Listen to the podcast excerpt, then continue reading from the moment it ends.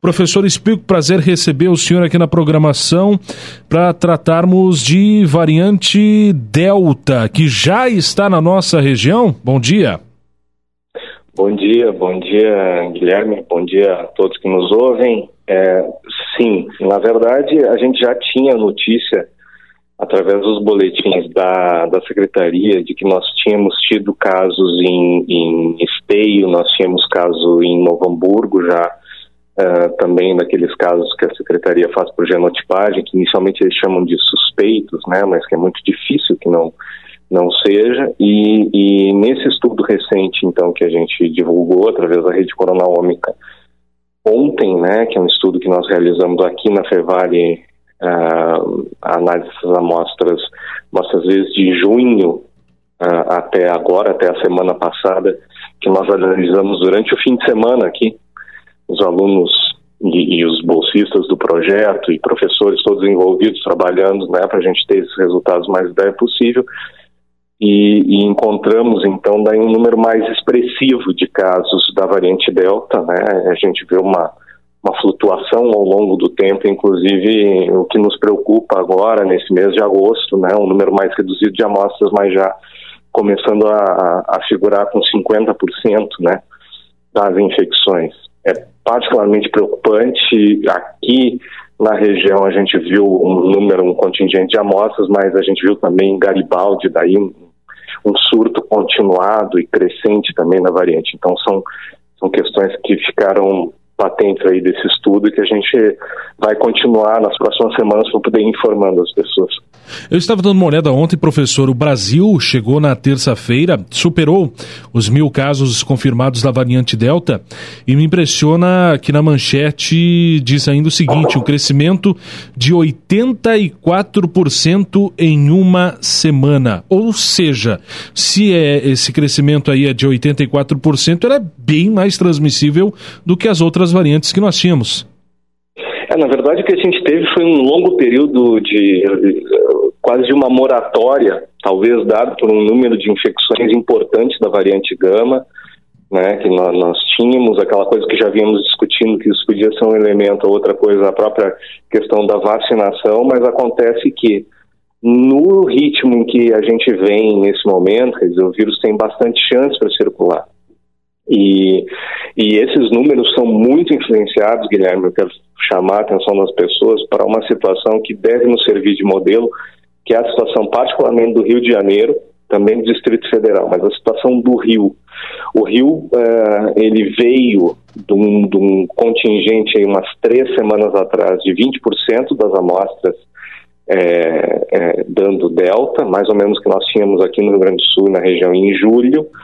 Tá? Uh, e, e na semana passada, eles pulam para algo em torno de 60% das amostras. Então, no Rio, realmente, a gente vê uma, um incremento muito grande da participação da variante Delta e de suas variantes derivadas, e, e, e, no Rio, aí um efeito que é aquele que nós temos medo, que é aquele efeito de elevação no número de casos. A gente já tem hoje, no, no Rio de Janeiro, para que os ouvintes tenham ideia, então a gente voltou até aquela, aquela situação de 95% de ocupação é, de UTIs, aquela situação triste com a qual nós convivemos por muito tempo, 89% de internação em leitos comuns, né? então eles já começam a sentir os efeitos e é uma coisa que eu vinha comentando, até comentava com outros canais de mídia no final de semana, que a gente tem que cuidar muito dessa relação Quanto a, a gente notou que enquanto ela está na faixa dos 15%,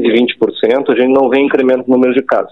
Quando ela ultrapassa isso, a gente começa a ver efeitos, e é isso que está acontecendo lá e que a gente tem que ficar atento com a nossa situação aqui, né? Sim, sim. E, e, ainda reforçar o pedido e o aviso, principalmente, ontem o jornal relatava como manchete de capa a, a garotada, a, a pessoas da minha idade, né, da faixa dos 20 aos 29 anos, que estão deixando de tomar vacina. Isso é muito preocupante, isso é muito preocupante é, mesmo. Terrível. É, é, é, exatamente, é terrível. Terrível, terrível, porque do ponto de vista do, do indivíduo, tem três coisas possíveis para fazer. Primeiro, usar o bom senso de evitar, né, nesse momento, continuar evitando aglomerações. Né? É o que eu sempre digo, ah, mas vai ter aglomeração, você não é obrigado a ir. Sim. Né? A, outra, a outra questão é o uso da máscara fundamental. E a terceira, que tem nos preocupado muito, é essa questão do retorno, principalmente o retorno para a segunda dose. As pessoas têm que entender que no contexto atual, sem segunda dose, você está descoberto. Então, do ponto de vista individual, é isso.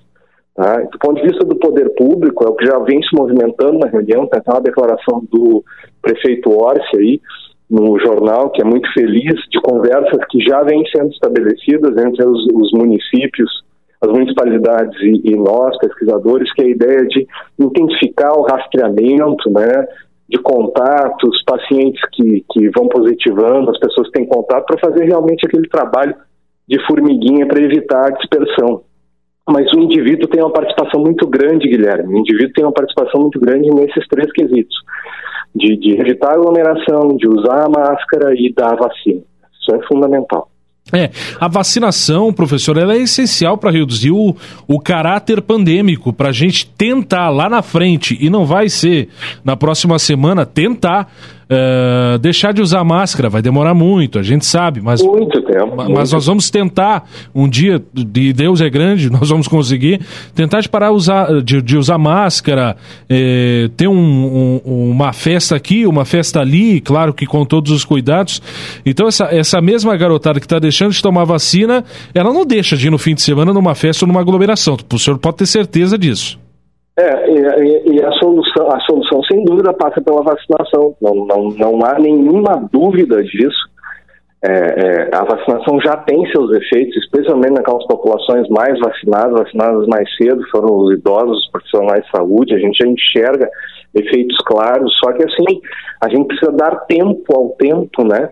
A vacinação tem o seu tempo, a vacinação tem sua disponibilidade. Nós tivemos todas as dificuldades logísticas bem documentadas pela imprensa ao longo desse tempo e a gente precisa ajudá-la enquanto a gente não atinge aqueles níveis ótimos, né? Então, é, é, é, é importante que as pessoas tenham aderência à vacinação e que estejam atentas. Principalmente, eu digo, o pessoal tem perguntado muito, Bom, a Delta chegou e agora? Bom, agora a gente continua fazendo o que deveríamos fazer sempre, olhar os números. Né?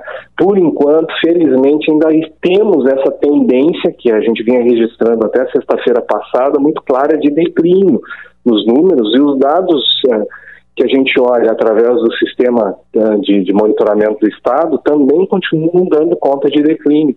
Mas isso não quer dizer que essa situação é eterna, não quer dizer que o descuido não possa nos levar novamente a um, a um aclive da curva. É. Bom, professor Fernandes Pilco, eu preciso liberar o senhor para outras agendas. Eu gostaria de, de, de deixar o espaço aberto para o seu recado final aqui na nossa programação. Repito, professor da nossa Universidade Fevale, que sempre nos atendeu aqui na programação, é virologista, é um, é, é, é um especialista no assunto, se não o melhor especialista para falar sobre o caso.